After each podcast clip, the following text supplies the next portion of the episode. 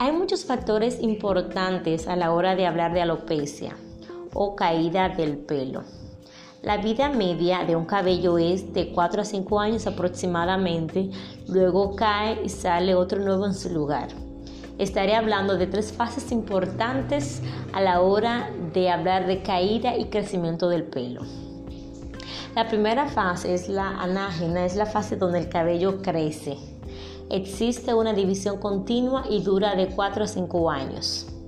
La segunda fase es la catágena, es la fase de reposo en la cual la producción celular cesa por completo y dura de 3 a 4 semanas a que el cabello está totalmente en reposo y no crece.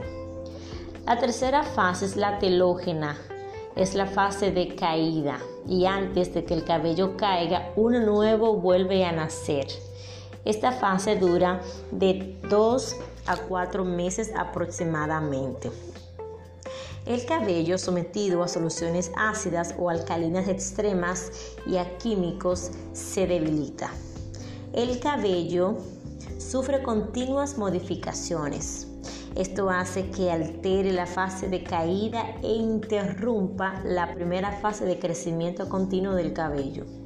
Si la fase que interrumpe el crecimiento del cabello no es tratada adecuadamente, que es la telógena, este problema de caída del pelo no cesará, provocando una mayor caída del pelo y este no crecerá. Es importante que detectes los factores que están provocando la caída de tu cabello.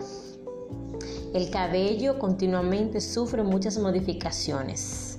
Puede ser el estrés, los químicos, problemas hormonales, genéticos, el estilo de vida, en fin, muchas cosas. Y para eso debe buscar ayuda y un profesional.